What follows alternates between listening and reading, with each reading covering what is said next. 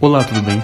Seja muito bem-vindo, seja muito bem-vinda a mais um episódio do nosso queridíssimo IPACast, série de podcasts do Grupo de Estudos e Pesquisa Intelectuais e Política nas Américas. É sempre um enorme prazer ter você aqui com a gente. Meu nome é Pedro e hoje vamos conversar um pouquinho mais sobre nossos maravilhosos irmãos. Sim, mais uma vez vou atravessar o Rio da Prata com você para que a gente possa entender um pouco mais sobre a história da Argentina.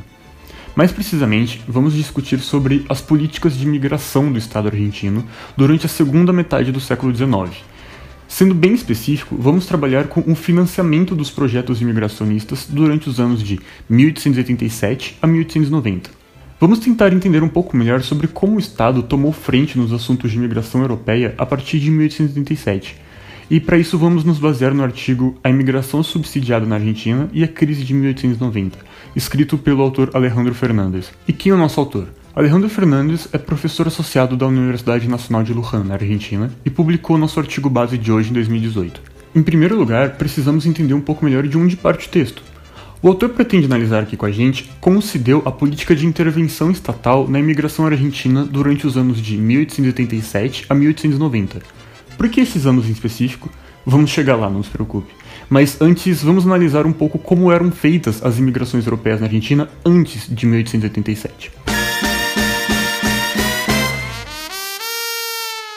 De forma geral, o autor nos afirma que, durante toda a história do país, os processos migratórios ocorreram naquilo que ele classifica como espontâneo, ou seja, a grande maioria das famílias e trabalhadores que cruzavam o Atlântico em direção aos nossos vizinhos vinham por conta própria, por relações de parentesco ou mesmo por amizades.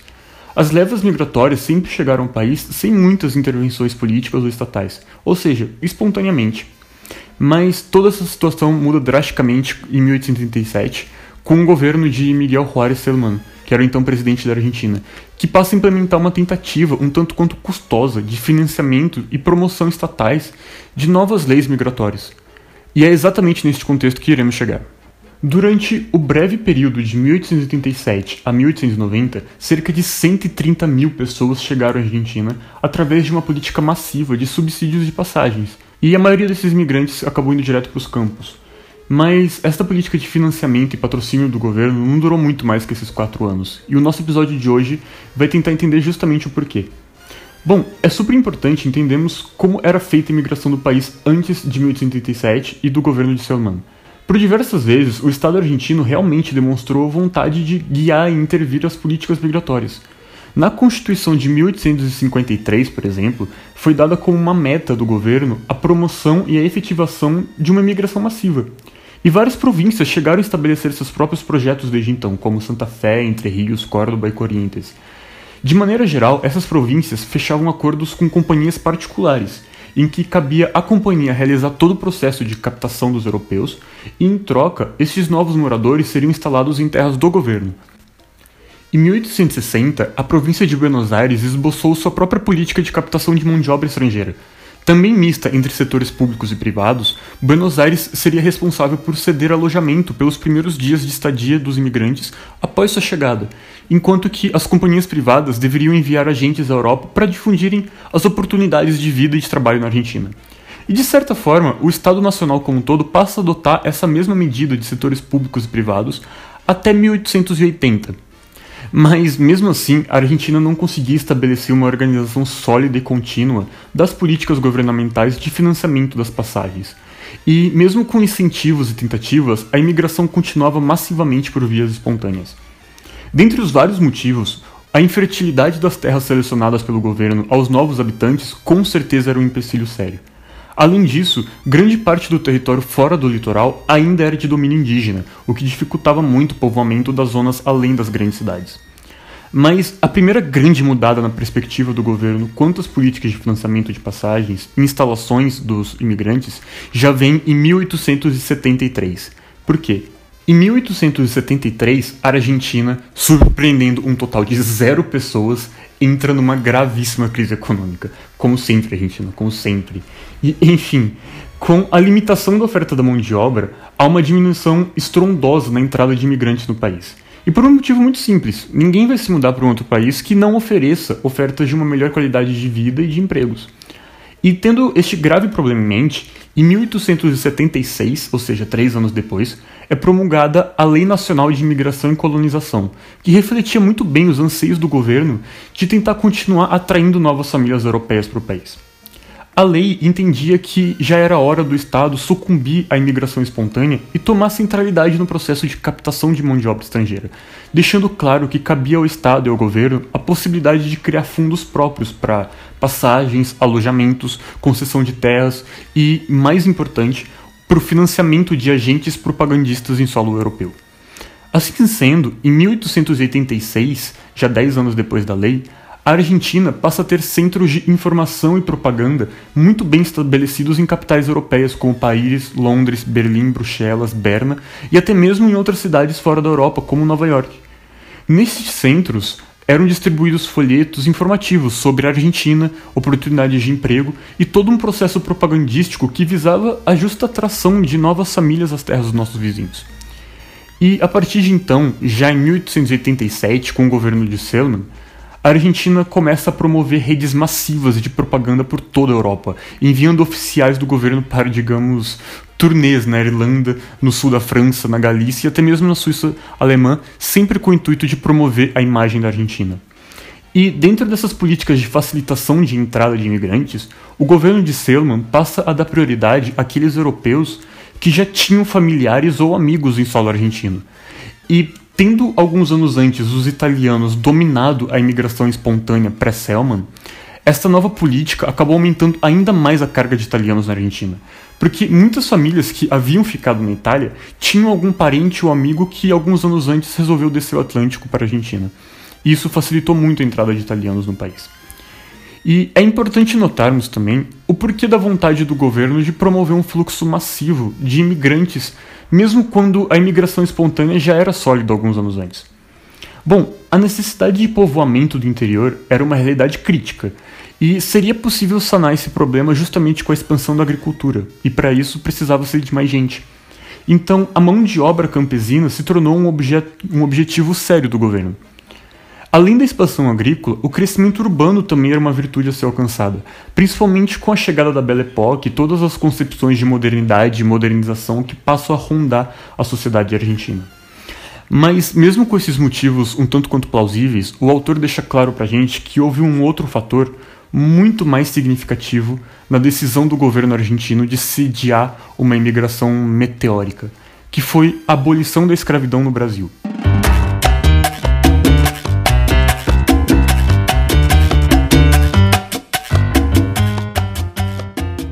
Com o fim do regime escravista no Brasil, o governo brasileiro começa a correr e correr para importar o máximo de europeus que coubesse no país. O Brasil acaba se solidificando muito rápido nessa disputa, a ponto de se tornar um dos grandes centros de imigração europeia já na Belle Époque. Para se ter uma ideia, ainda em 1888, quando a escravidão é abolida aqui, São Paulo orçamenta um pedido de 20 milhões de francos para subsidiar cerca de 100 mil trabalhadores estrangeiros de uma só vez. E isso se tornaria um problema seríssimo para a Argentina, porque a partir do momento que o Brasil entra na disputa, a Argentina passa a temer uma real competitividade que antes não existia. E era uma competitividade não só de mão de obra, mas econômica, porque seja no Brasil, seja na Argentina, essa era a função primeira dos novos habitantes, alavancar a economia. Mas, como já dito bem no começo desse episódio, essa política estatal argentina de promoção das novas vindas acabou não durando muito. O autor nos deixa bem claro que a falta de experiência do governo em lidar com subsídios de passagem foi um fator básico, claro, mas não foi o único. Havia uma hierarquia muito bem estabelecida entre os centros de informação e propaganda que a Argentina havia criado na Europa, e isso gerou muitos conflitos.